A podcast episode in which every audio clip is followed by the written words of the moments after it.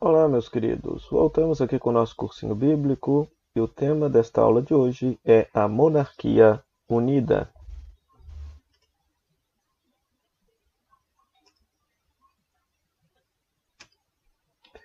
Que, segundo a cronologia tradicional, corresponderia aos anos 1030 931 a.C., século XI e século X a.C. Seria a época dos primeiros reis. Nesta época nós teríamos como os personagens não bíblicos os filisteus, aqueles mesmos que deram trabalho para o Egito, impedindo que o Egito tomasse conta da terra de Canaã e favorecendo as tribos, aos apirus, aos pastores beduínos, aos aos pastores seminômades e beduínos do Sinai e outros grupos de marginalizados que pudessem aos poucos ir conquistando as cidades-estado e tomando posse daquela terra. Os personagens bíblicos desta época são Samuel, como o último juiz antes da instauração da monarquia, Saul, que governou de 1030 a 1010, Davi, que governou de 1010 a 970, e Salomão, que governou de 970 a 931. Qual foi a realidade? A realidade aqui é que o povo pediu um rei. No sistema tribal, o rei era Javé. Agora o povo quer um rei que possa o governar. Por quê? Lembram dos filisteus? Os filisteus deram muito trabalho para as tribos. Os filisteus tinham um exército arrumado, tinha uma condição de conquista muito melhor, coisa que as tribos de Israel não tinham, porque era um exército improvisado. Quando acontecia alguma situação de combate, um, o, os melhores de cada tribo eram convocados para poder resolver a situação, ou seja, não era um exército profissional.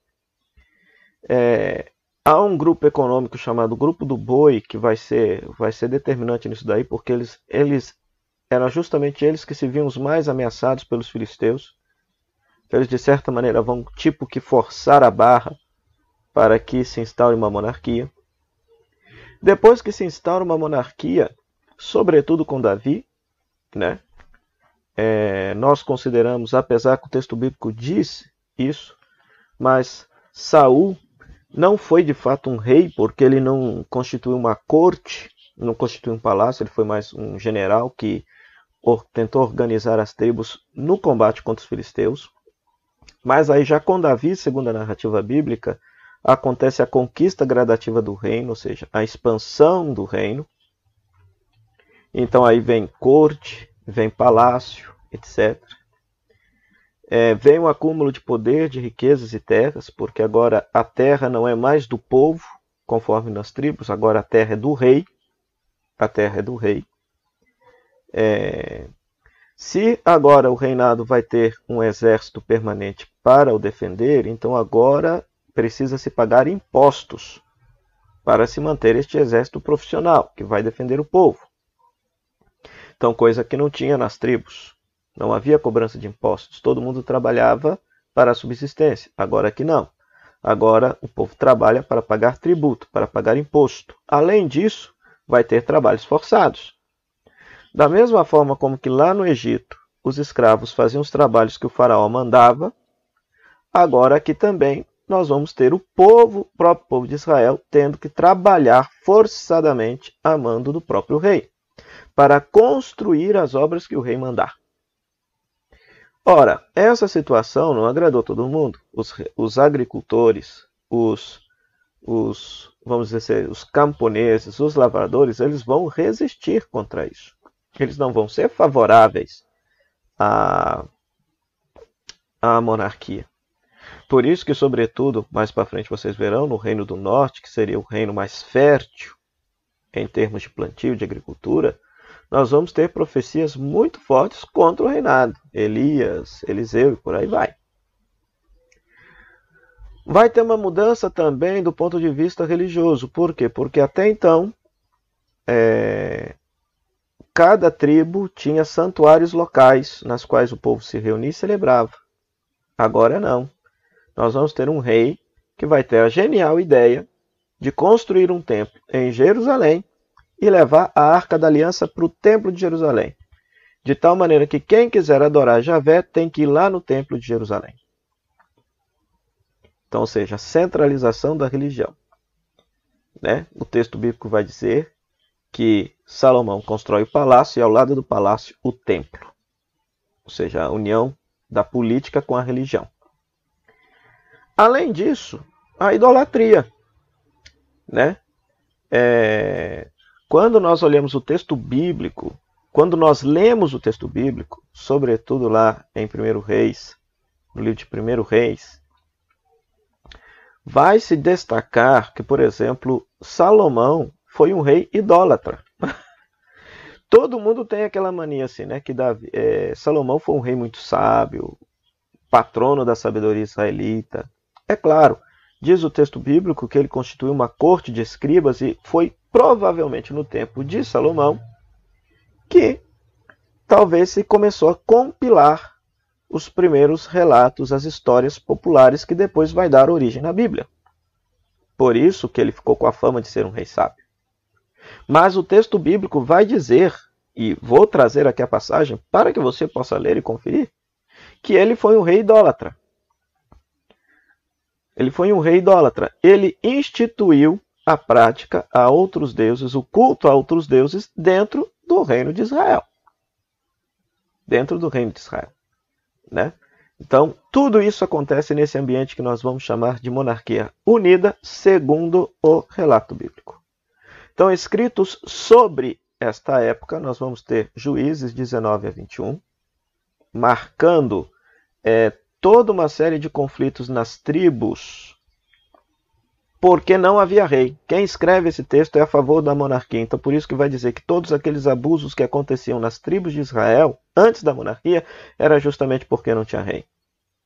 Primeiro e segundo Samuel, nós vamos ter esta passagem da, da vamos mostrar aí a corrupção dos juízes e sacerdotes que eram responsáveis pela justiça no sistema tribal. Então, eles se corrompem, favorecendo com que o poder agora seja centralizado novamente na figura do rei.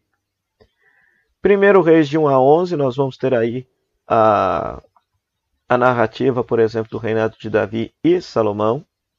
Primeiro Crônicas 11 a 21, segundo Crônicas 1 a 9 e Eclesiástico 47. Textos escritos sobre a época.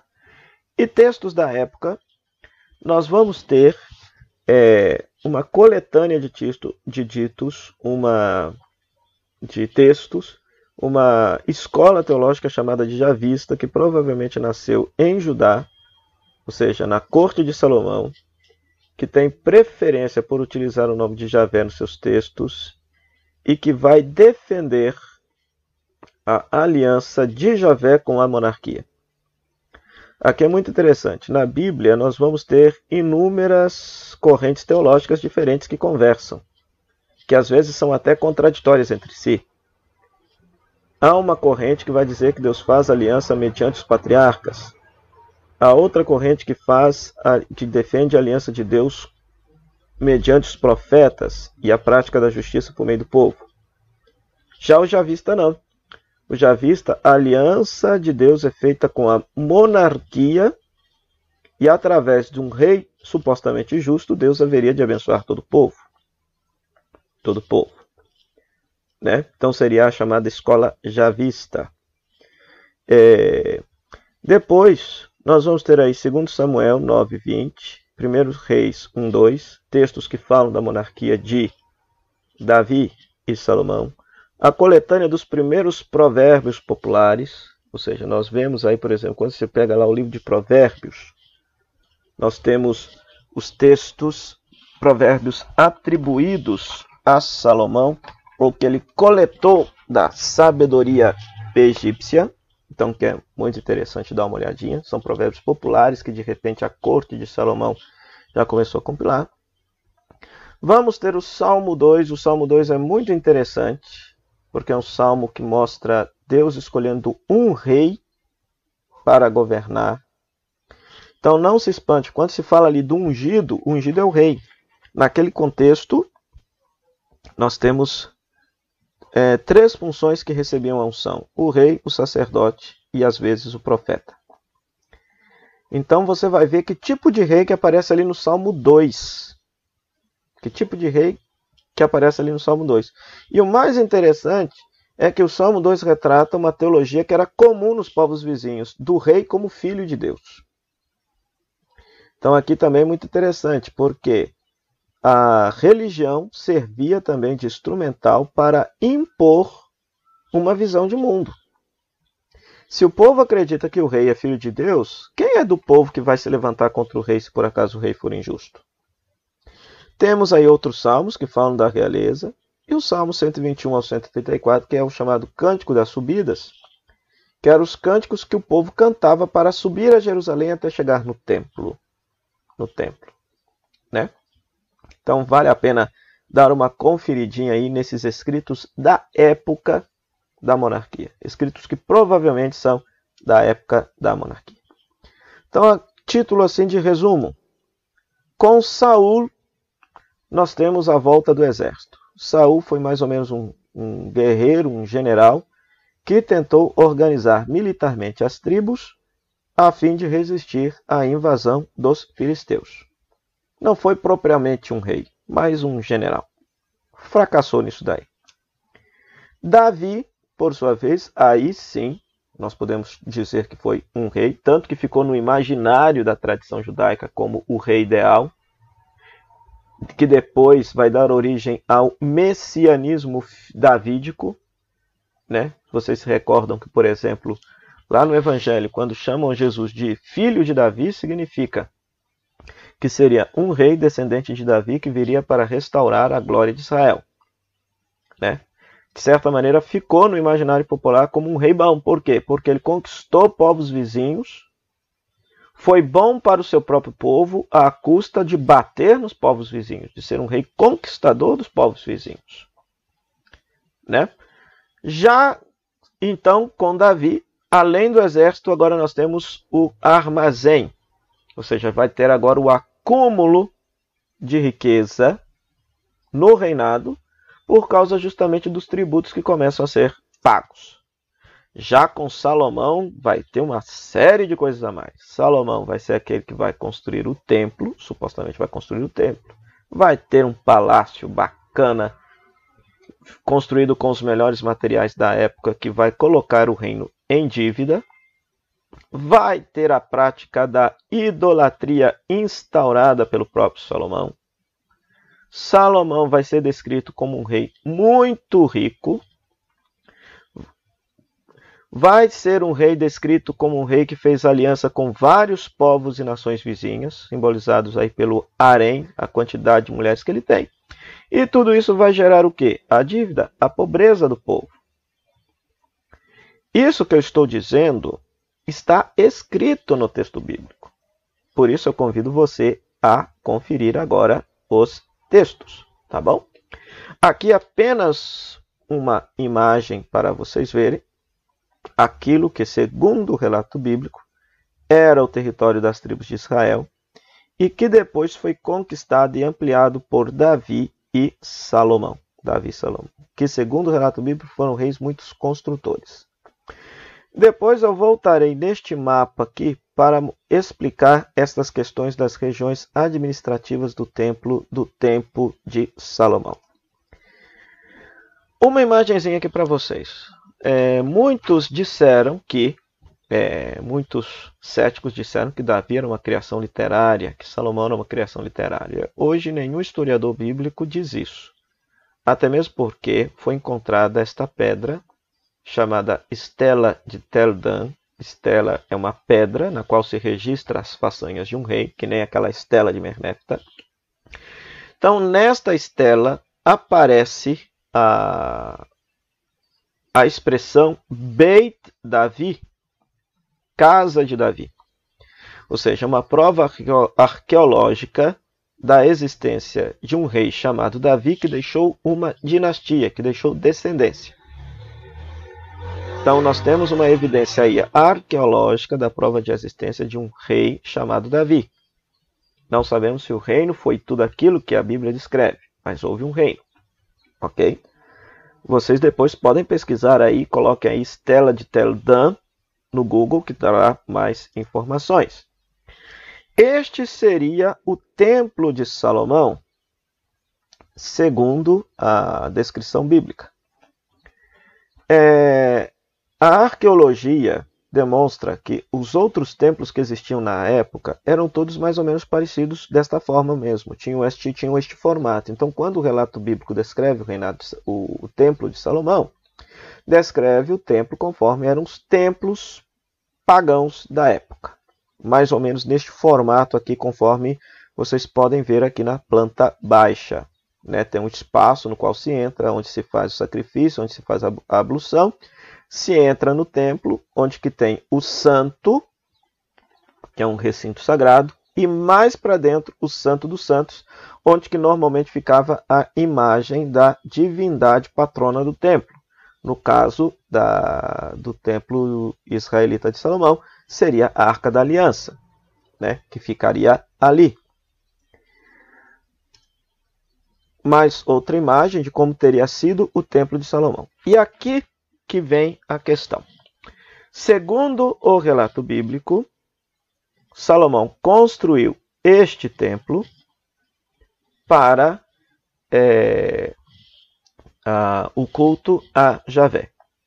E Javé só seria cultuado ali no templo, com a centralização da arca da aliança ali.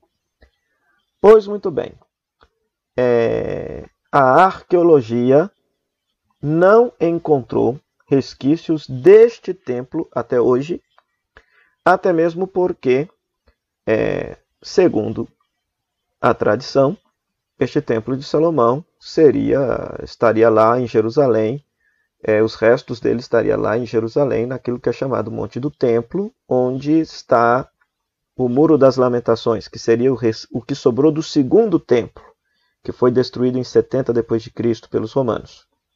Este templo de Salomão é, teria sido destruído pelos babilônios no século VI a.C. Então estaria soterrado.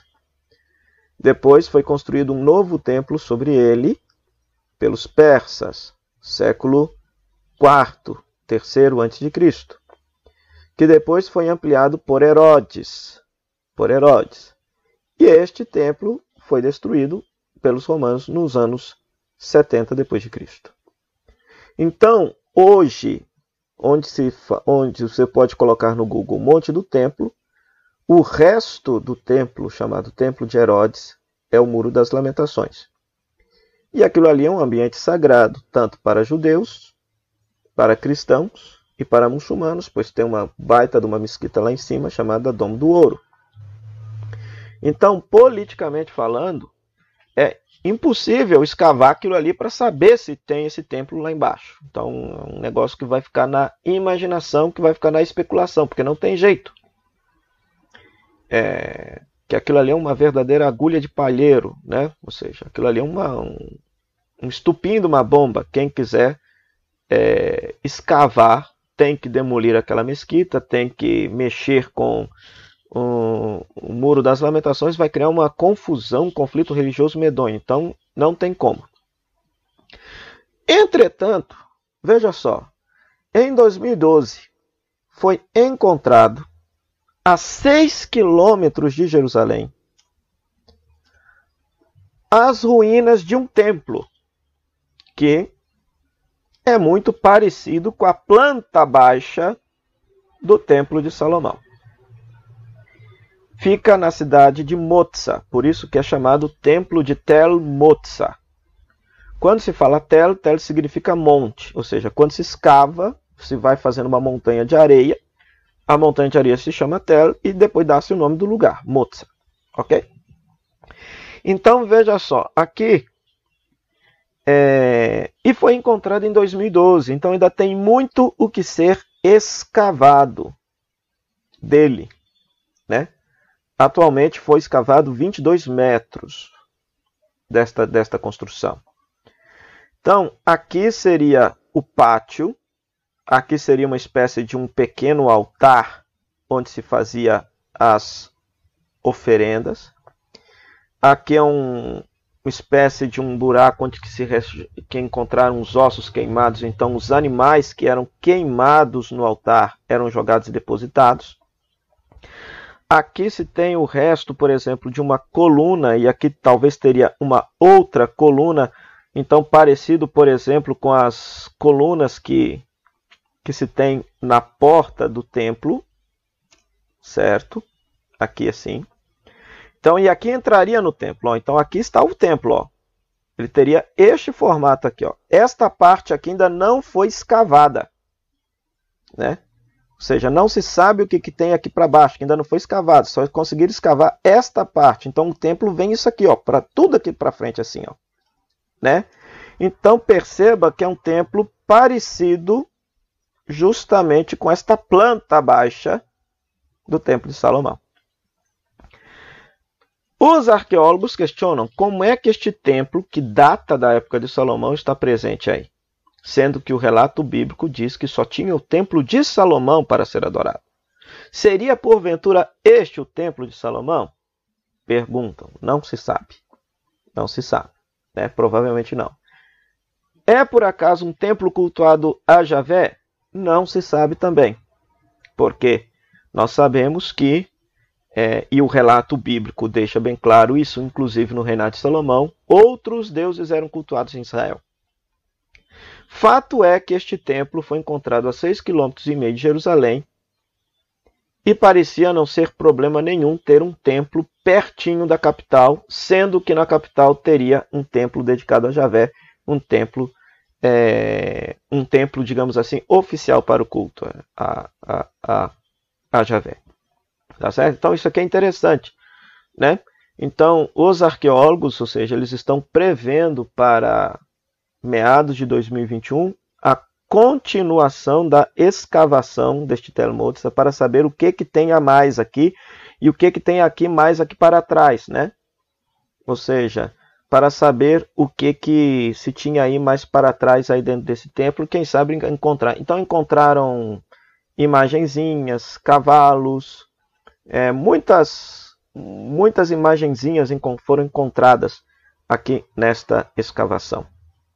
É, então é muito interessante né, que este achado arqueológico aqui comprova, a, já tinham outros achados, né, que a estrutura do templo é parecida. Então, no relato bíblico é descrito um templo parecido como era os templos da época, de fato.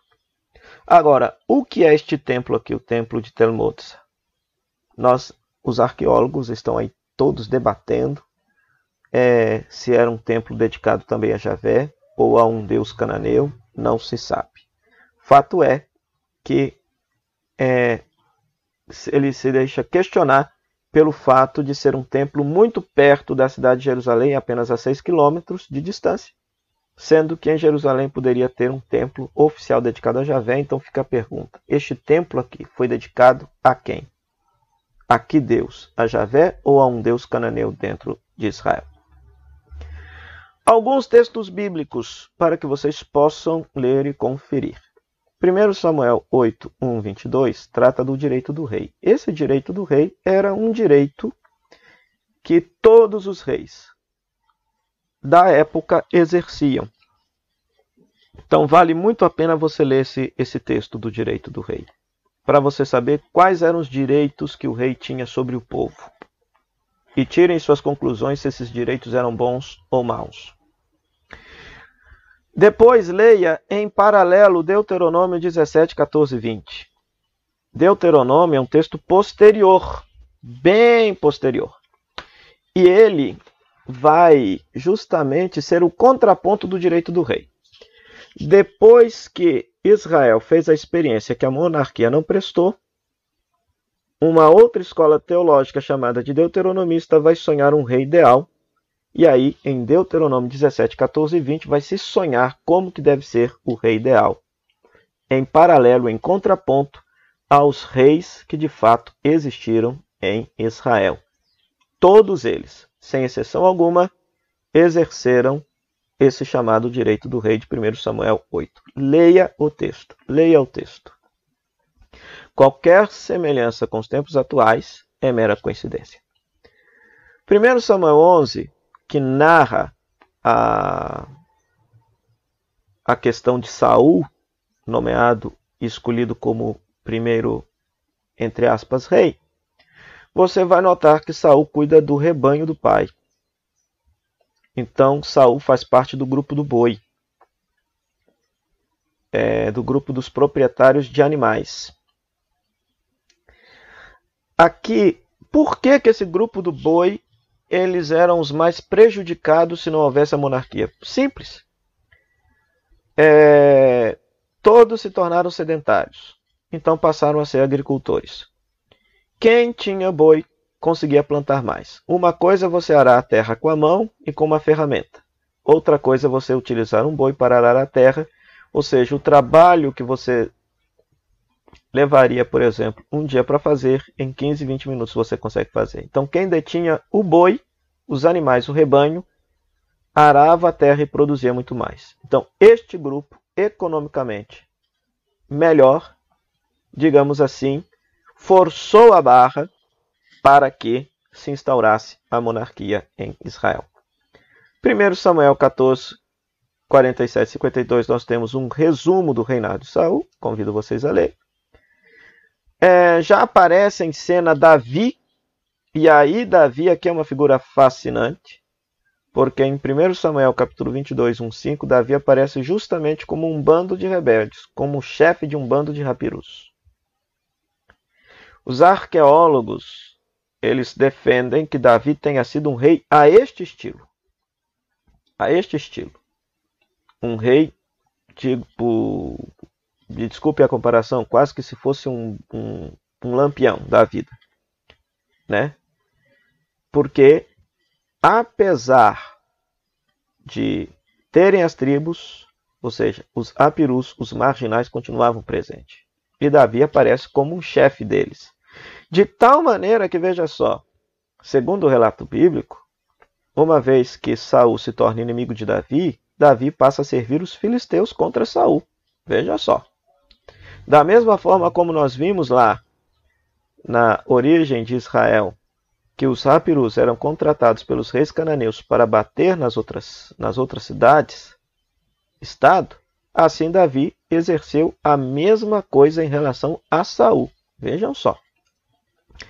Depois, segundo Samuel 2, 1, 4, Davi é eleito rei de Judá, escolhido como rei de Judá. Então, e aqui lembrem, né? Judá é sempre o sul de Israel.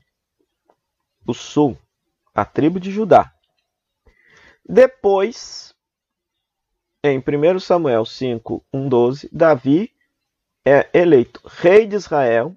E aí nós temos uma monarquia unida. E aí ele conquista a cidade de Jerusalém. Até então, a cidade de Jerusalém, que era chamada cidade de Jebuseus, era uma cidade cananeia, dentro de Israel. Não pertencia às tribos. Mas agora Davi conquista a cidade de Jerusalém e faz da cidade de Jerusalém a cidade do rei, a capital de todo Israel, e leva para lá a arca da aliança. Então veja só, em 2 Samuel 6, Davi leva a arca da aliança para a cidade de Jerusalém. 1 Samuel 11, nós temos o pecado de Davi com Bersabeia. Então é interessante que a Bíblia não esconde as fraquezas dos seus, digamos assim, heróis. A aliança com Deus é vivida e praticada na medida em que se guarda os mandamentos.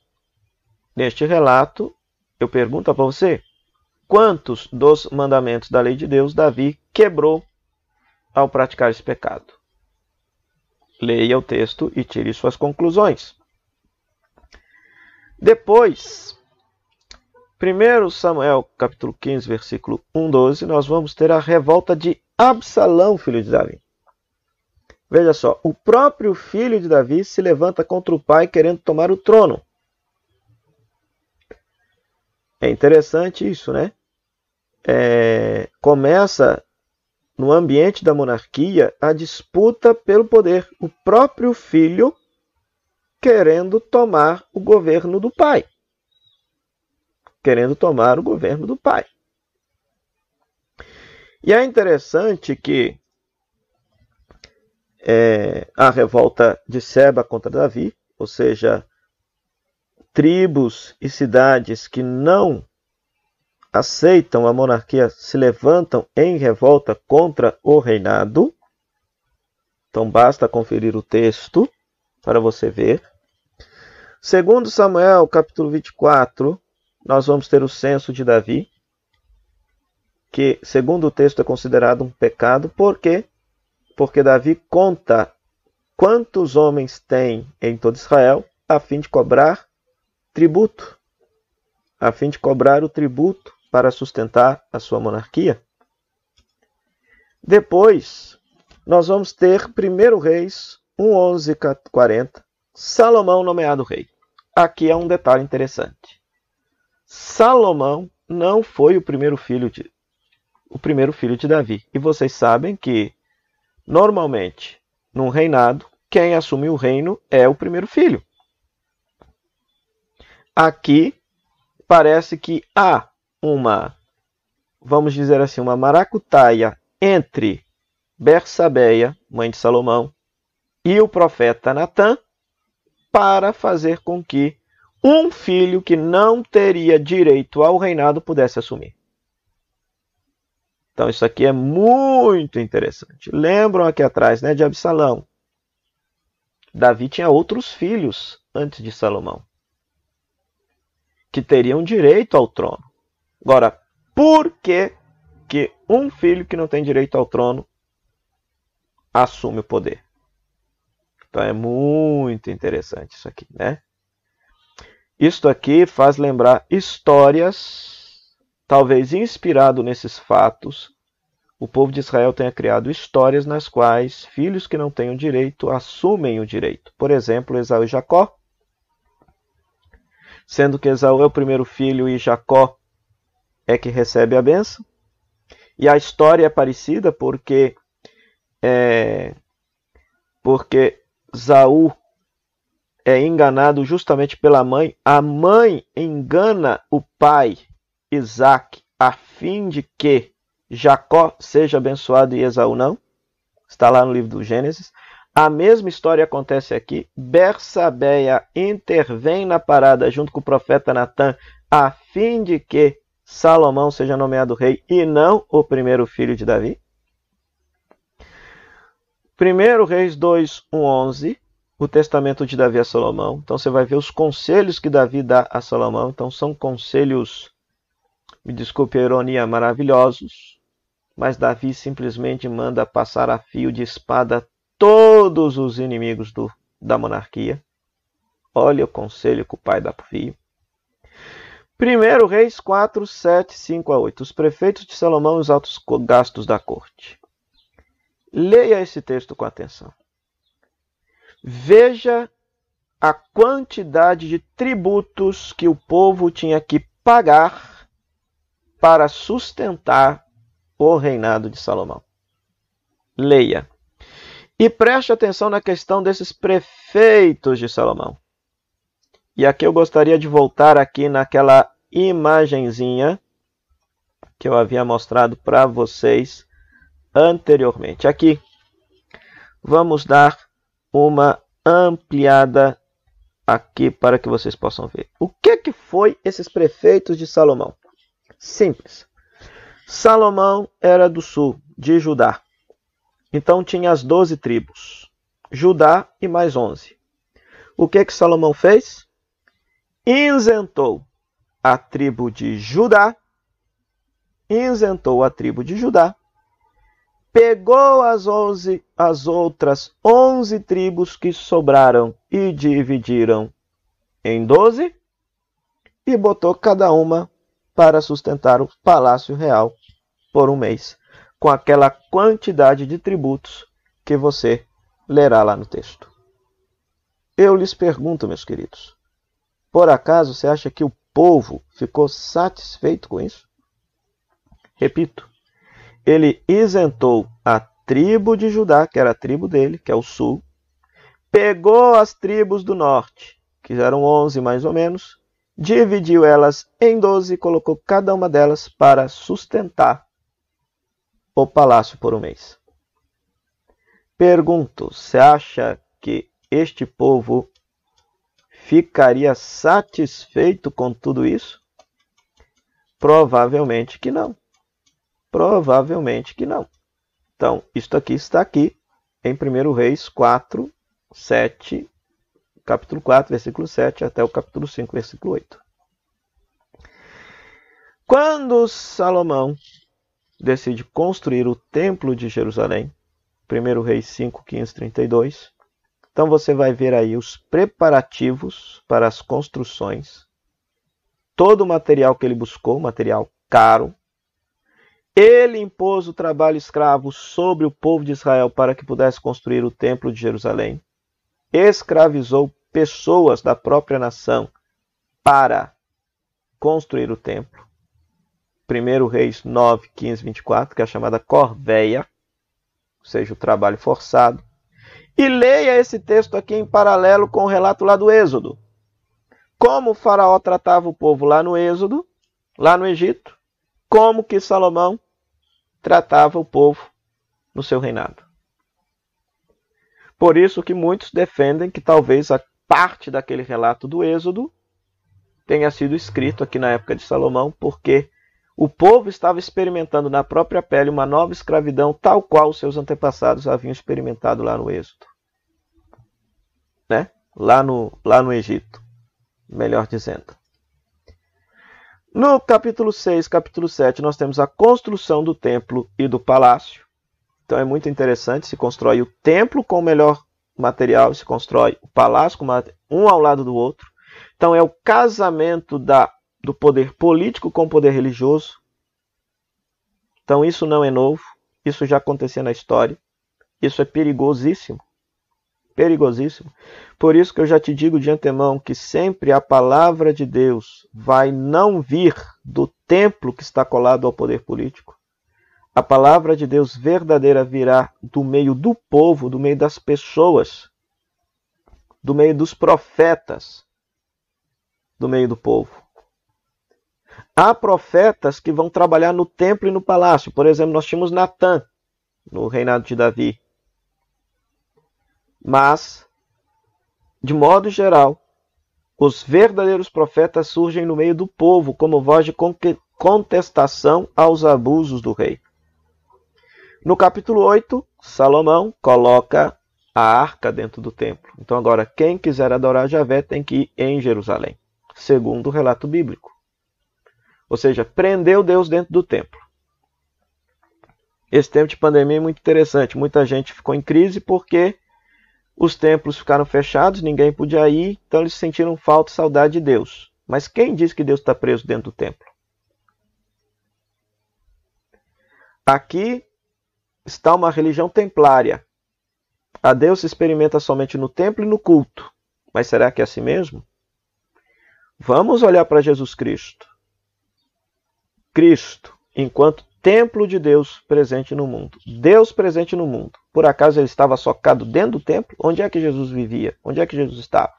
Apenas uma pergunta para poder você refletir. E agora vejam só. Aqui no capítulo 5, nós temos Salomão preparando para as construções do palácio do templo, adquirindo os melhores produtos. E aí o que, que acontece? ele não teve dinheiro para pagar. Então ele entrou em dívida. E para pagar a dívida, ele simplesmente entregou 20 cidades ou 10 cidades do Reino do Norte para o rei vizinho ao qual ele tinha comprado esses materiais para a construção do Palácio do Templo. Pergunto: a população destas cidades, por acaso, ficariam felizes com uma situação desta? E além do mais, você vai ler lá no texto que o próprio rei, ao qual Salomão está pagando essa dívida, doando todas estas cidades, o rei vai dizer que aquelas cidades lá são cidades chinfrim, cidades que não prestam. Então veja só, toda esta ganância de Salomão fez com que o reino entrasse em dívida. Fez com que o reino entrasse em dívida. Olha aí, está no texto. 1 Reis, capítulo 11. Outro texto também fascinante. Por quê?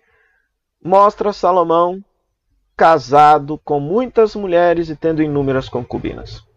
Aqui, meu querido, entenda o significado disso aqui. O casamento aqui não é um gesto de amor, nem um gesto de virilidade do rei. O casamento aqui se trata de aliança política. Quando o rei faz aliança com o reino, reinado vizinho, normalmente o rei cede a sua filha, a princesa, como esposa deste rei, como sinal de aliança. Então, quando se diz aqui que ele teve não sei quantas mulheres e não sei quantas concubinas, significa o quê? Significa que no fundo, no fundo, Salomão fez aliança com todos os reinados possíveis do seu entorno. Foi um grande articulador político. Entretanto, estas, estes reinados adoravam a Javé? Não. Então, para agradar, para agradar é, estas mulheres, estas princesas, ele foi obrigado a construir templos de adoração para as divindades que estas princesas adoravam. Ou seja, então Salomão, o rei sábio de Israel, olha só, instituiu, oficializou a idolatria na no reinado unido de Israel. No reinado unido de Israel.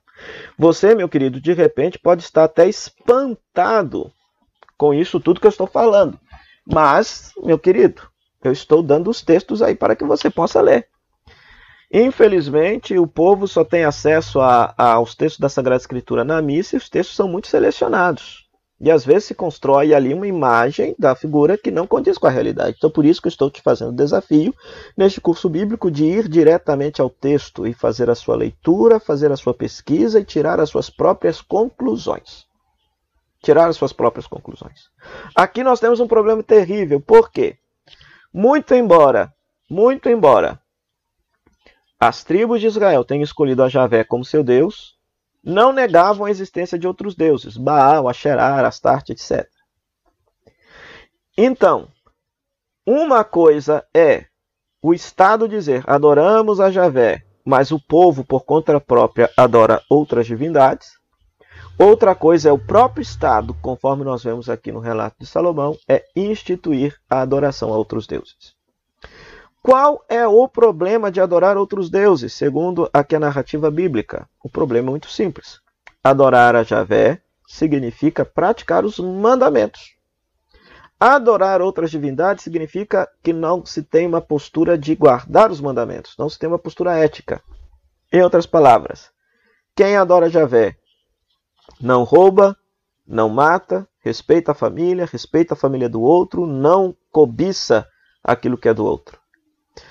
A adoração a outras divindades não tem esta postura ética. Se pode matar, se pode adulterar, se pode roubar, se pode fazer absolutamente tudo. Percebe? Então é muito interessante isso daqui. A grande característica de Javé, do culto a Javé, é que o culto a Javé obriga a uma ética. Agora, quando um governo estipula a idolatria, significa que ele está estipulando também a falta de ética na sociedade no caso aqui da, do reinado do reinado de Salomão. Ok? Então confira os textos. Vá nos textos. Né? Então é justamente por conta deste texto aqui da idolatria de Salomão que se escreveu este texto de Deuteronômio 17, 14 e 20. Porque aqui em Deuteronômio vai ver ó, que o rei leia a lei todos os dias de sua vida, que ele não acumule mulheres, que ele não acumule cavalos, tudo aquilo que Salomão fez de errado. E aí vocês verão na próxima aula qual foi a consequência, segundo o relato bíblico, de toda esta ganância e idolatria de Salomão. Terminando, qual a diferença entre o relato bíblico e os dados arqueológicos que temos até hoje? Então, portanto, Conforme vocês podem ver no livro, que eu já deixei o link para vocês baixarem, a Bíblia não tinha razão. A arqueologia até hoje não encontrou evidências de um Reino Unido grandioso, tal qual é, é descrito na Bíblia, que foi o reinado de Davi e de Salomão. Os arqueólogos são muito mais tendenciosos a dizer que o reinado de Davi foi um reinado pequeno, como colocando-o quase que como um chefe de papirus, Eles não descartam a existência de Davi, até mesmo por causa da evidência arqueológica de Tel Dan, e não descartam a existência histórica de Salomão, mas pensam que Davi e Salomão no texto se trata muito mais de uma projeção de quem está escrevendo. Explico. É, todas aquele, toda, toda aquela riqueza que é descrita, que foi o reinado de Davi e Salomão, a arqueologia conseguiu encontrar todos esses traços no Reino do Norte. Que nós vamos ver o que foi este Reino do Norte na próxima aula. Né? Quando o Reino Unido se divide em dois, Norte e Sul, Israel e Judá. Ok? Os arqueólogos conseguiram encontrar dados destas riquezas, etc., de grandes construções no Reino do Norte, mas no Sul não. O problema é que quem escreve a Bíblia é o povo do Sul. Então, muitas vezes eles estão projetando nos seus reis, nos seus reis, ou a riqueza que eles viam nos reinos, nos reis do norte, eles estão atribuindo aos seus reis no relato bíblico, ou o reinado de Josias, que foi um rei do sul, que de fato foi um rei que teve uma grande prosperidade. E no texto bíblico se projeta para Davi e Salomão aquilo que foi de fato o reinado de Josias, que foi de fato um rei próspero no reino do sul, no século lá por volta do século sétimo antes de Cristo. OK? Lembrando que Davi está no Davi e Salomão está no século décimo no século X. Então, 300 anos depois, nós vamos ter no sul um rei chamado Josias, que de fato vai ser um rei assim grande, poderoso. E que esse Davi e Salomão que são projetados aí, no fundo, no fundo, é um retrato de Josias, diríamos assim.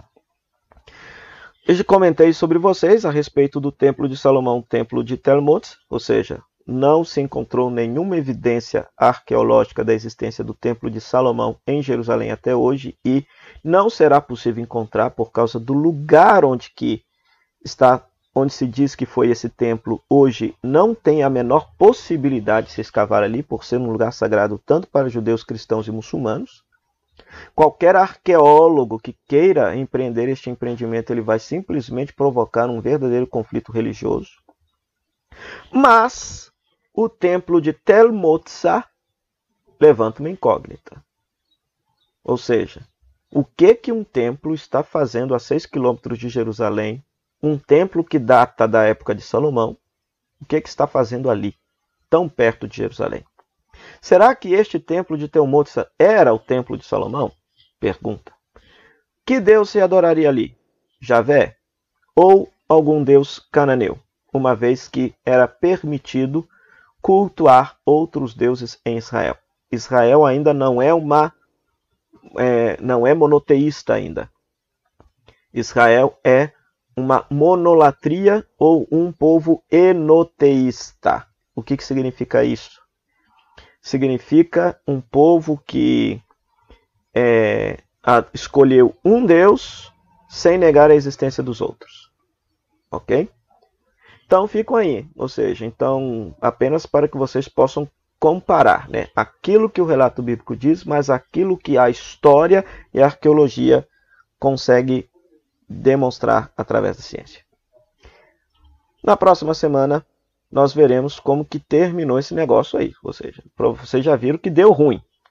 Com tamanha ganância com tamanha exploração, com certeza vocês sabem que não vai dar em boa coisa um reinado que explora tamanha, que explora de tamanha forma as pessoas.